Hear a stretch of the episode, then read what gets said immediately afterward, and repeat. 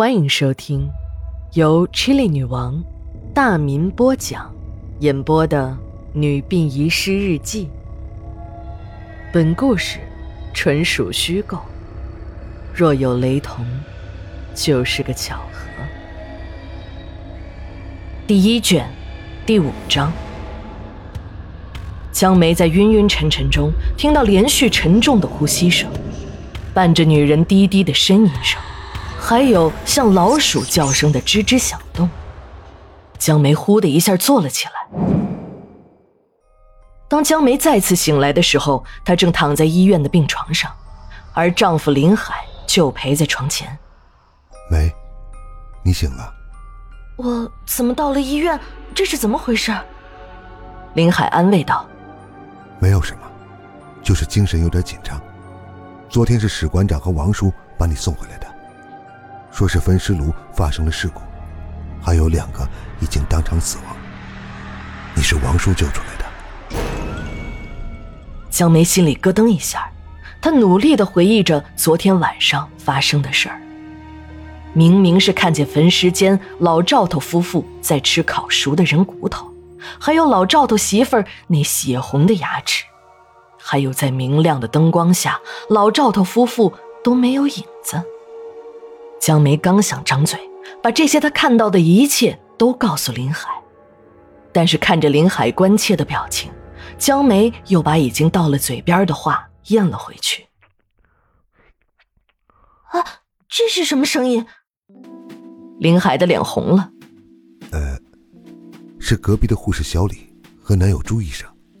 原来，江梅的单间病房紧挨着护士的值班室。今天晚上，当值的护士小李正在和男友朱医生亲热呢。这声音就是他们在做俯卧撑时发出来的。深夜的寂静，加上不时入耳的炙热呼吸声，让林海和江梅这新婚燕尔的小两口难以抵挡。就在这病床上，江梅拥着林海进入了梦乡。第二天。已经完全恢复了的江梅刚到办公室，就接到了开会的通知。史馆长在会上宣布了上级人事调动的通知，江梅由财务办公室的会计调到了焚尸车间。会议很快散了，只有江梅一个人还呆呆地坐在会议室中。这时，史馆长走了过来：“小江啊，你值班时发生了这么严重的事。”你的一声尖叫，才导致老赵头失手打开了正在焚烧尸体的火化炉，两条人命啊！局里领导研究过了，虽然和你没有直接关系，不用负刑事责任，但是还是要处分的。我给你求过情，处分就不用了，只是降级到火化车间，这已经是最轻的了。江梅机械的点着头。听史馆长继续说着，这老赵头也没有什么亲人了，你和单位都少了不少麻烦。在下面做几个月，我再找个机会把你调回来。史馆长边说边走。你和老王一组，今天就开始上岗。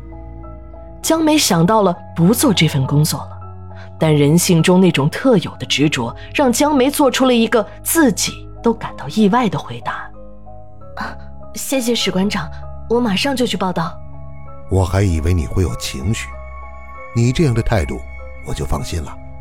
不愧是现代科学教育出来的大学生啊！新时代的女性就应该像你这样。江梅没有心思去听史馆长的安慰，一个人走下楼，来到了焚尸间。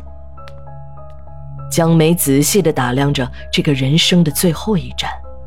一排银白色的大金属炉子坐落在空旷的大厅中，雪白的墙壁在大白天还开着的大功率日光灯的照射下闪着诡异的光。空气中还飘着那只有在烧烤店才会有的香味儿。小江，你来了，你先熟悉一下。看得出来，王叔还是在担心江梅一个女孩子能不能做这份工作。女性那种坚毅，在这个时候起到了决定的作用。王叔，不用为我担心，我没有事儿，不就是焚尸吗？没有事儿的。我以前在我男友的实验室里，经常看到解剖尸体的。江梅故作轻松的给自己壮着胆儿。这就好，这就好。你先把这个烧了吧，省得他以后再来找你。江梅顺着王叔的手指方向，那是两张早已经被推进了焚尸间的停尸床。江梅知道，那是正在等待焚烧的尸体。王叔拉开了尸体上的白布，那是老赵头夫妻俩的遗体，脸色还有点红润，一看就知道是用粉扑的效果。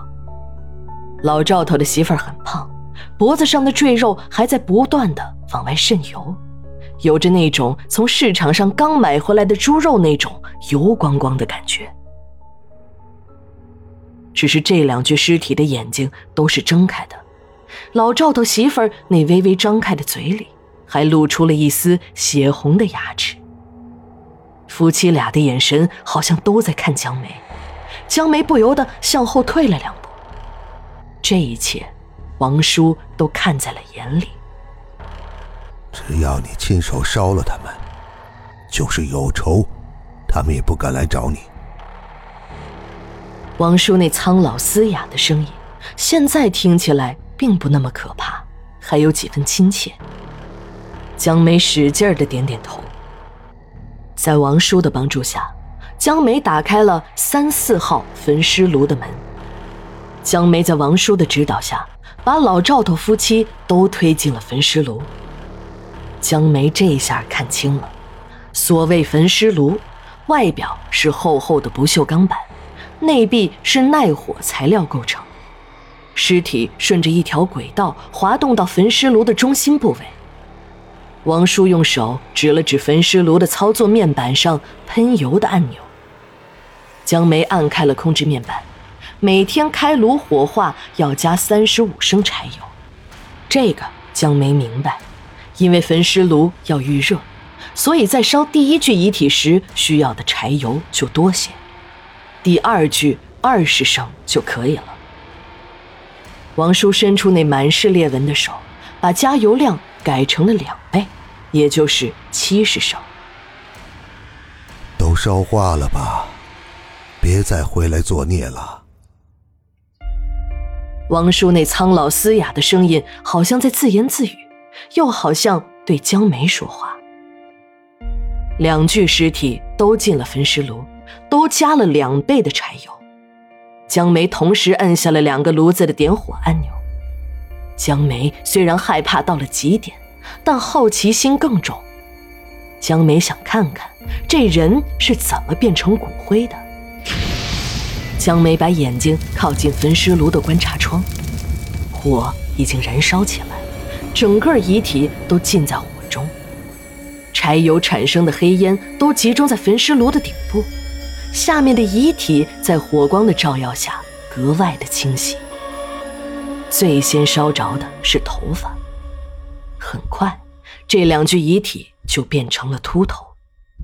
正在江梅还在往炉子里看时，两台炉子同时发出了声音，是男人和女人的嚎叫声。还好像是痛苦呻吟的声音。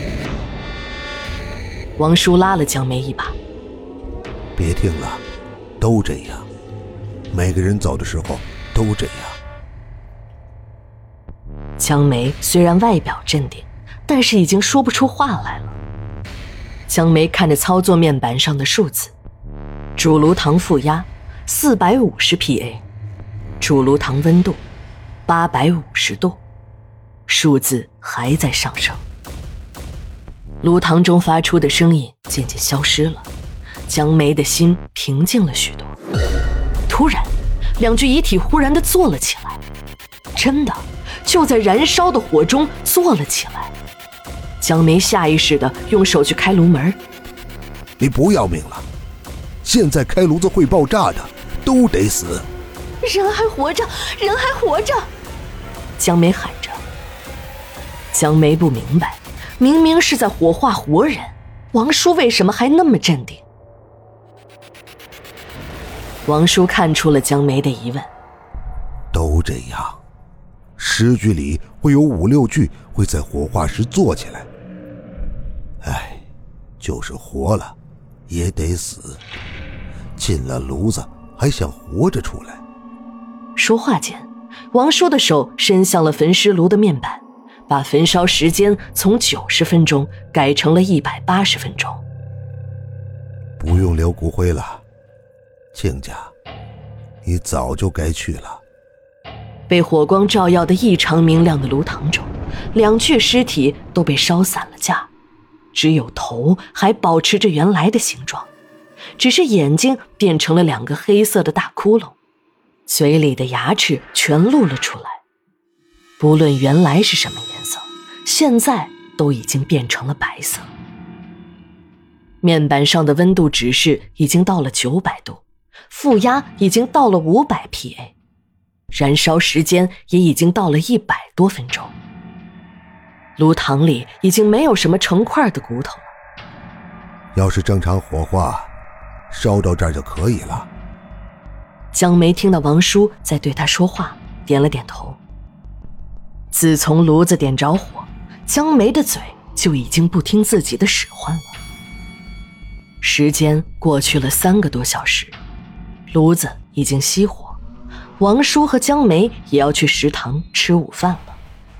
江梅还不忘看一眼，炉膛里除了完整的头骨外，已经没有一块成型的骨头了。江梅什么也吃不下，一闻到菜中的油味马上就想到了那往出渗油的尸体，还有被烤得滋滋冒油的全人。